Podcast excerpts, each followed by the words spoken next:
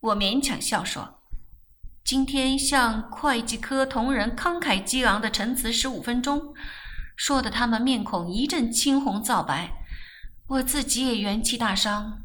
不过很奇怪，他们并没有什么对我不利的言行举止。”小老板有点得意：“放心去做，建立你的制度，相信我。”许多人为虎作伥，自有其不得已之处。说穿了，还不是为饭碗。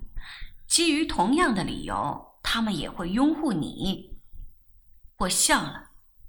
小老板也许不是理想的经理人才，但无疑他是心理学专家。我与他一起下班，他硬要送我一程，我只说有约会，不与他顺路。他很明白，向我扬手道别。我的心越来越不安定，加紧步伐向大马路走去，预备叫车子。泥泞斑斑的路上塞满各式各样的交通工具。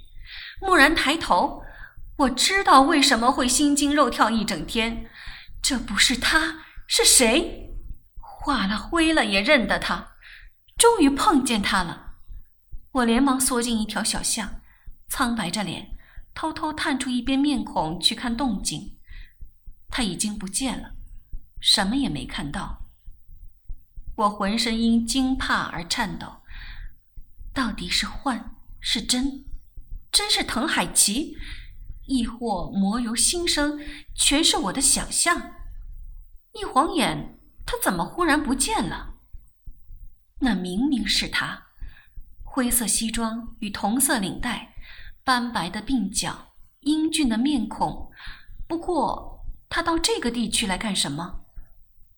我闭上眼睛，是我眼花吧？我实在太紧张了。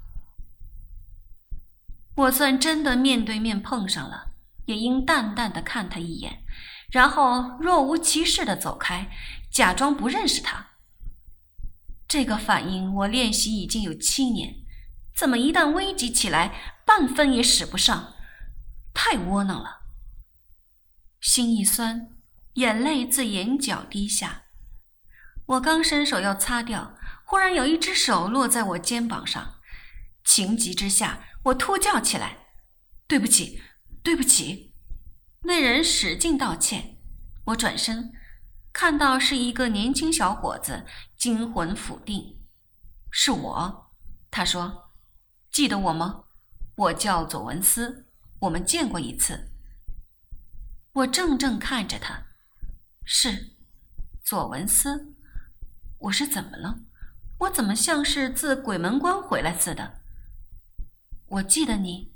我努力镇静下来，撩一撩头发。我吓你一跳。他抱歉地说：“我刚才在大马路看见你，来不及走过来，没想到你已不见。幸亏在小巷一张望，又发现你在发呆。怎么钻进来的？这里多脏！”我我不见了一只手套。他说：“在这里，不是一只，而是一双，不过要洗了。”他替我把手套捡起来递给我。他看着我，脸上喜气洋洋的。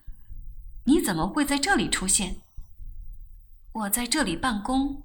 我说，替谁？曹氏制衣。啊，他显然对这一行熟悉。你呢？我随口问。我来取订单。他答。他扶我走出小巷，我已定下神来，让我送你一程。他坚持。你精神有点不大好，我不再坚持，默默跟他前去。他并没有开车子，我们上的是街车。我神色非常恍惚地倚靠在车椅垫上。我发誓，刚才见到滕海奇。香港这么小，既然回来了，便一定会得碰见他。我苦笑，还是对牢镜子，多练习那个表情吧。先是淡淡的看他一眼，然后若无其事的走开。